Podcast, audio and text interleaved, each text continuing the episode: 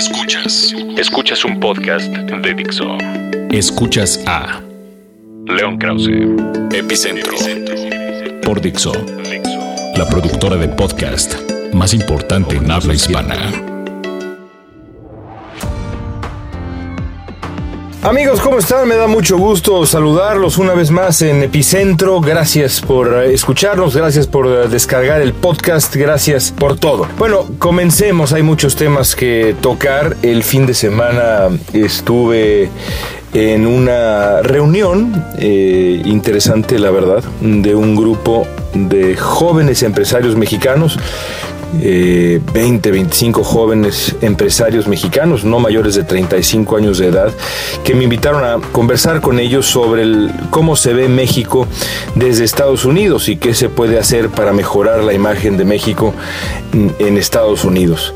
Lo primero que hay que decir es que mm, es ah, emocionante ver a jóvenes de la siguiente generación comprometidos con su país y eso suena, yo sé, a discurso político, pero de verdad que no lo es. Es decir, el escuchar a estos jóvenes no solamente preocupados eh, por la situación, sino también interesados en cómo remediarla y gente de esa generación a mí me resultó pues muy muy emocionante. Eh, así que bueno, mi reconocimiento para estos para estos jóvenes y ojalá que sigan surgiendo así como es importantísimo que surjan políticos jóvenes de otro estilo, de otra, de otra estirpe, con otros valores, también es importantísimo que la clase empresarial mexicana se consolide con una nueva generación, una generación que mantenga la excelencia, porque no cabe duda que un gran número de grandes empresas mexicanas son extraordinarias, no nada más la excelencia empresarial, sino también otro tipo de valores, otro tipo de preocupaciones y de intereses. Así que bueno, de verdad, una, una buena experiencia. En cuanto a la charla, les hablé de varias cosas que me parecía muy importante eh, hacer, por supuesto apoyar a los eh, inmigrantes eh, indocumentados y también con documentos, fomentar la presencia de estudiantes mexicanos en Estados Unidos, impulsar las, las becas, reducir la invisibilidad de esos propios inmigrantes indocumentados, darse cuenta que por otro lado no se pueden modificar las cosas a billetazos, es decir, los hechos son hechos y nada afecta más la imagen de México en, el exterior que los, los hechos reales, la, desde la fuga del Chapo hasta las historias de corrupción, eso hay que modificarlo. Eh, les hablaba yo de cómo México es percibido de manera distinta por académicos, por el gobierno y por el público en general. Les compartía yo por ahí una, una encuesta de este mismo 2015 que revelaba que, bueno, las personas encuestadas en ese sondeo de YouGov, los estadounidenses encuestados pues ven a México como un país peligroso, un país corrupto e incluso un porcentaje alto como un país fallido.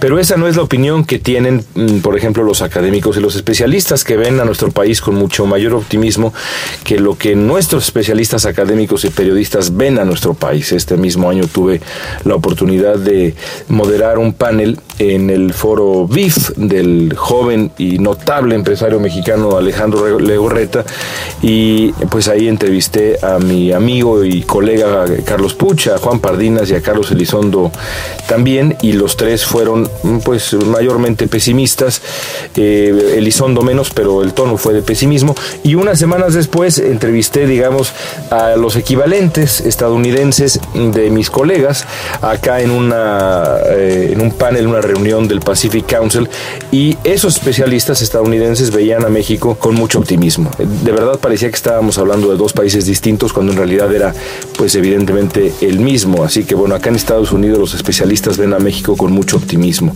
El gobierno estadounidense también ve a México con optimismo y esperanza. Le, le preocupa sin duda la corrupción, le preocupa sin duda la impunidad, el estilo y los vicios de este nuevo viejo PRI también le preocupa y le preocupa el surgimiento de la antipolítica, que en este vacío de, de prestigio, o más bien de desprestigio de los partidos políticos y los políticos surja la opción antipolítica del populismo. Esa es, digamos, el diagnóstico que, que yo alcanzo a vislumbrar después de haber platicado con una larga lista de personas, tanto del mundo académico periodístico del gobierno estadounidense a lo largo de los últimos meses. Una de las eh, eh, posibles soluciones que yo veía para en el mediano y largo plazo para apoyar los intereses mexicanos en Estados Unidos y, de eso escribía yo un poco en el Universal este lunes es que la clase empresarial mexicana y también el gobierno mexicano a su manera se dé cuenta que es importante apoyar, respaldar, impulsar incluso a eh, políticos mexicoamericanos. Para mí es increíble que de los eh, en el Senado estadounidense hay solamente tres, tres senadores hispanos, los tres de origen cubano-americano, y esos senadores, el senador Rubio, el senador Menéndez y el senador Cruz, los tres tienen posiciones muy firmes eh, sobre el tema cubano, eh, posiciones que defienden a capa y espada, posiciones que de acuerdo con ellos defienden los intereses de Estados Unidos en Cuba, de Cuba en Estados Unidos, de los cubano-americanos, en fin, defienden casi de manera natural lo que para ellos es la agenda importante de los cubanoamericanos. Nosotros los mexicoamericanos no tenemos nadie así. En eh, la Cámara de Representantes hay algunos, pero son realmente de bajo perfil. entre los gobernadores hay dos gobernadores hispanos, pero los dos son conservadores. En fin, creo yo que es muy importante que fomentemos el desarrollo de políticos mexicoamericanos que con el paso del tiempo vayan consolidando posiciones, vayan consolidando posiciones de fuerza en eh, la política estadounidense para que a su manera puedan ir también defendiendo a, los eh, inmigrantes, y no solamente a los inmigrantes eh, indocumentados o con documentos, sino a la propia enorme comunidad hispana que ya está aquí en Estados Unidos. Es una comunidad que necesita también defensa, que necesita también tener influencia política, pero es muy difícil tener influencia política sin políticos con influencia. Parece una obviedad, pero si lo piensan bien creo que no lo es.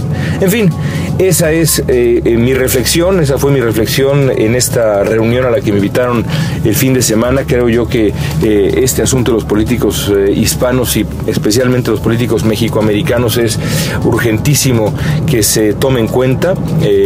aquí hay gente ya que lo hace. Mencionaba yo el ejemplo de un, hay algunos empresarios por acá ya que lo hacen, algunos consulados, el consulado de, México en Los Ángeles lo, lo, toma en cuenta, el cónsul de México en Los Ángeles llevó a un grupo de políticos eh, hispanos a, México hace poco, varios de ellos de buena pinta, con buen futuro. Así que bueno, ojalá que se haga eso mucho más, porque sin eso, de verdad creo yo que la agenda hispana nunca terminará por levantar. Insisto, la influencia política es absolutamente fundamental y se necesita, pues regreso a mi frase, políticos con influencia. Escuchas, Escuchas a León Krause. Epicentro, Fixo. Ha sido de verdad muy interesante leer las reacciones a los cambios en el gabinete del presidente Peña Nieto en los últimos días. Yo noto dos tipos distintos de, eh, de reflexiones o de reacciones. El primero de ellos que para mí es el más importante, tiene que ver con qué tan calificados están eh, los distintos funcionarios y funcionarias para ocupar sus puestos, los puestos en cuestión. Ese para mí debería ser el ángulo desde el cual analizáramos lo que ha ocurrido, porque eso es lo que de verdad importa no debería tener la menor importancia o debería ser por lo menos un debate secundario que también posicionados quedan esos funcionarios y funcionarias para una potencial eh, candidatura presidencial en, en, una elección que todavía está a varios, varios años de distancia. Esa, por supuesto, es lo que más nos gusta platicar, de lo que más nos gusta debatirnos. Somos un país obsesionado con la persecución del poder. ¿Quién va tras el poder? Cómo queda colocado en esa, en esa búsqueda del poder.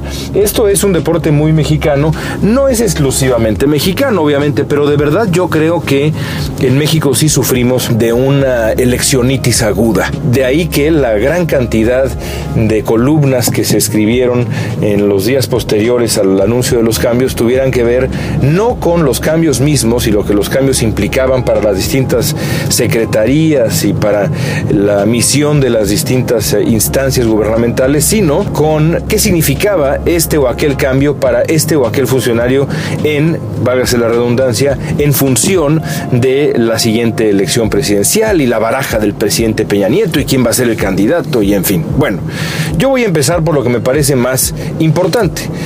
A mí me resulta, tal y como lo explicara, eh, y es la segunda mención que se lleva en el podcast, me va a empezar a cobrar eh, regalías el señor Carlos Puch, tal y como escribía Carlos Puch en su columna, me sorprende que este sea el club de los todo. Decía Carlos Puch eh, que hay funcionarios que aparentemente saben de absolutamente todo, como el secretario Mid, que ahora de la Secretaría de Relaciones Exteriores ahora ya brincó a la Secretaría de Desarrollo Social, es un hombre que sabe de muchas cosas, además ocupó ya otros puestos de relevancia similar en otras administraciones. MID aparentemente sabe de todo. Yo creo que sería una buena opción que lo consideráramos para ocupar el puesto de director técnico de la selección mexicana después de que terminen los partidos del interinato del Tuca Ferretti, porque si sabe de todo, pues que de una vez le entre también a la selección mexicana el eh, canciller Mid o el ex canciller Mid, perdón, perdón por la confusión.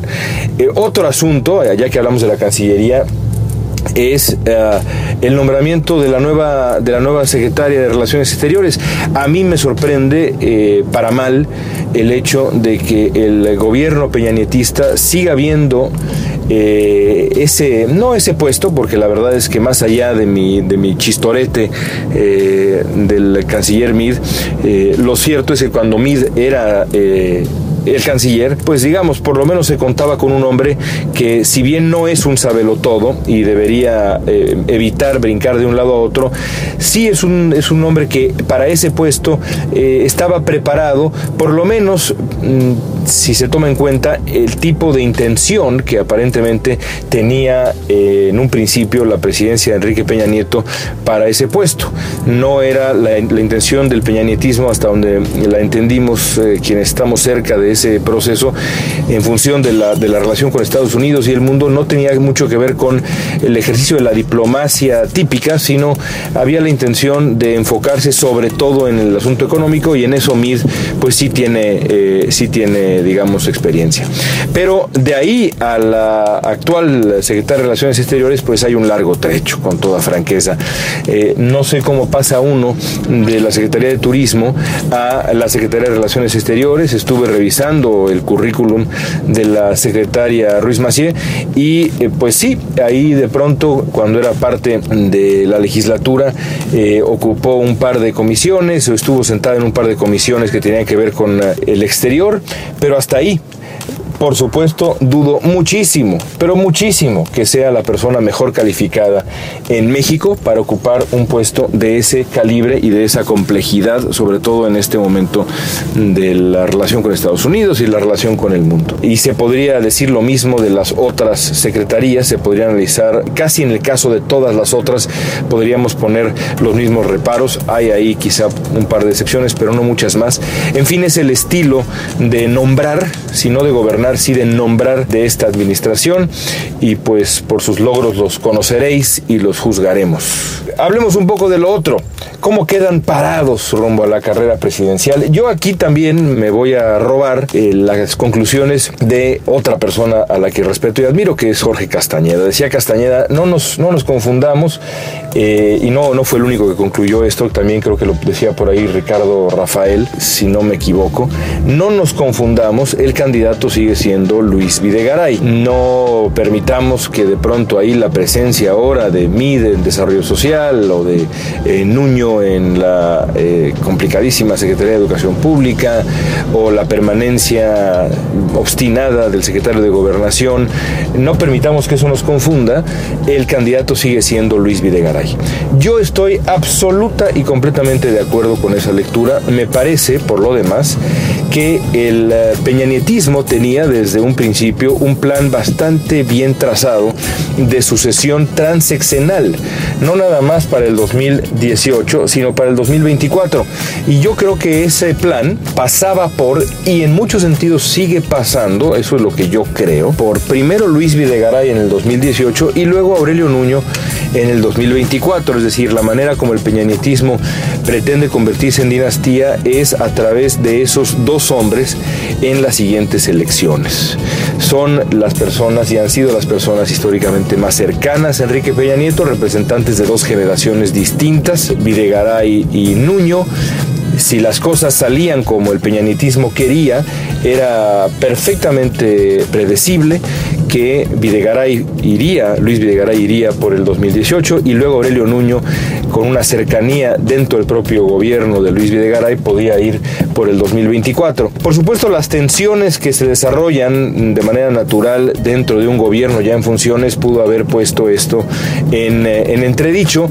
La cercanía entre Videgaray y Nuño puede ya no serlo tanto, puede ya no ser digamos tan cercana, pero el plan yo creo que con todo y sus asegúnes, con todo y sus bemoles sigue siendo el mismo y suponer lo contrario es gastar y derramar tinta en balde. Por otro lado, también es cierto que el eh, peñanetismo tendrá que demostrar que puede adueñarse del PRI, no solamente eh, ahora, sino en el futuro. Y eso yo no creo que, hay, no creo que haya que darlo por hecho.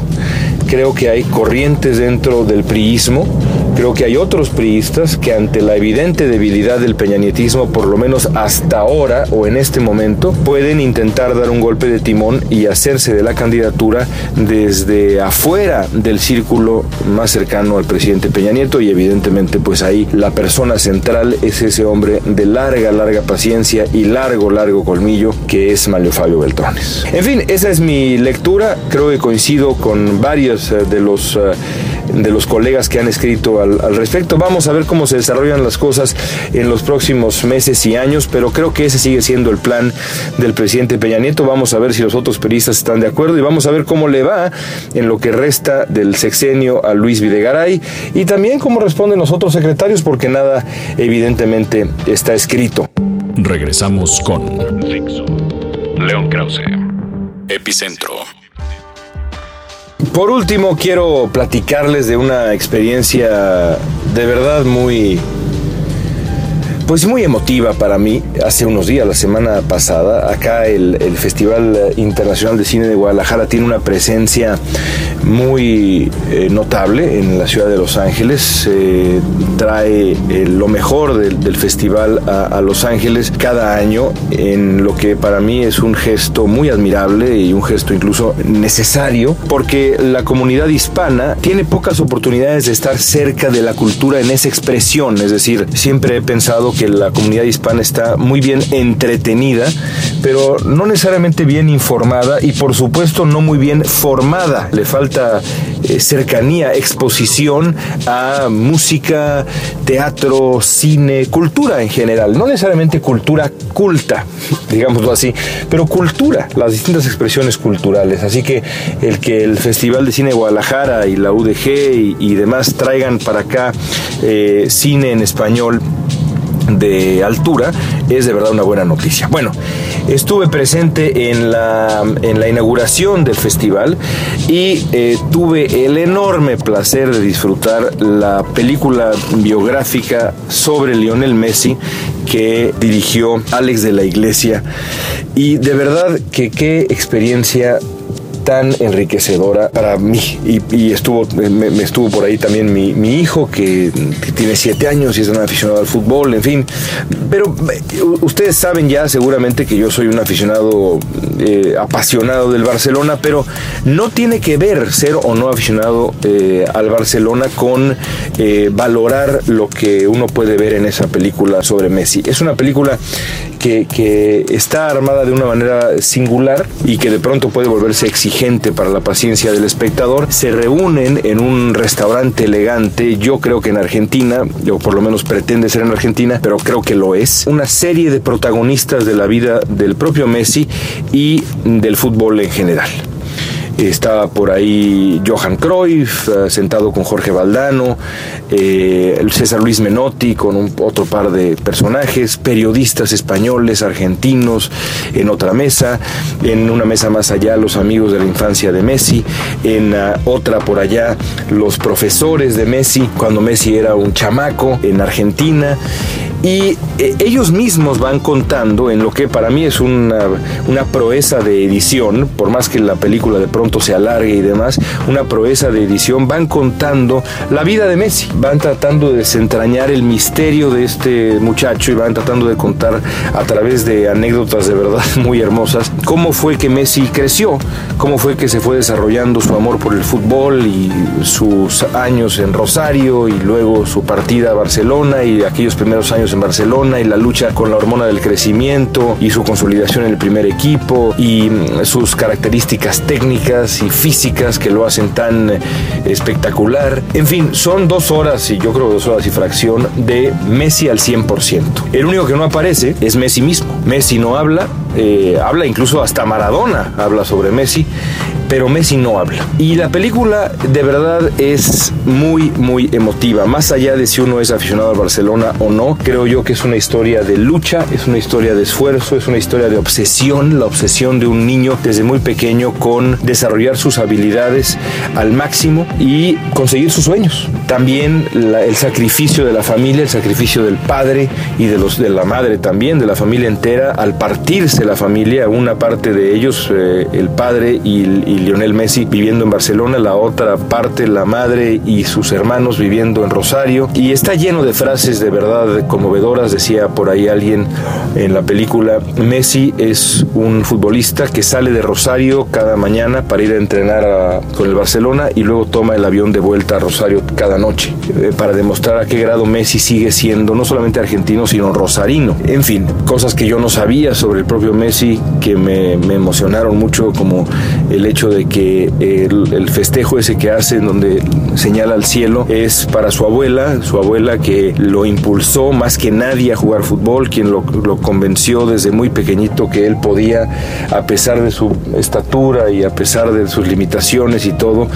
pero gracias a su enorme talento iba a ser el mejor futbolista del mundo. Bueno, Messi sigue festejando cada gol mirando al cielo, señalando al cielo y pensando en su abuela, que evidentemente ya falleció hace tiempo. En fin, una linda, linda película que yo les recomiendo muchísimo, aunque sean aficionados al Real Madrid, aunque detesten a Messi, aunque sean eh, eh, amantes futbolísticos de Cristiano Ronaldo, vean la película de Messi porque de verdad vale muchísimo la pena. Y bueno amigos, con eso me despido, ya volveremos la próxima semana con muchos más temas aquí en Epicentro. Por lo pronto les agradezco mucho su atención y les dejo un eh, abrazo, como no, con muchísimo cariño. Gracias. Hasta la próxima. Dixo presentó a León Krause. Epicentro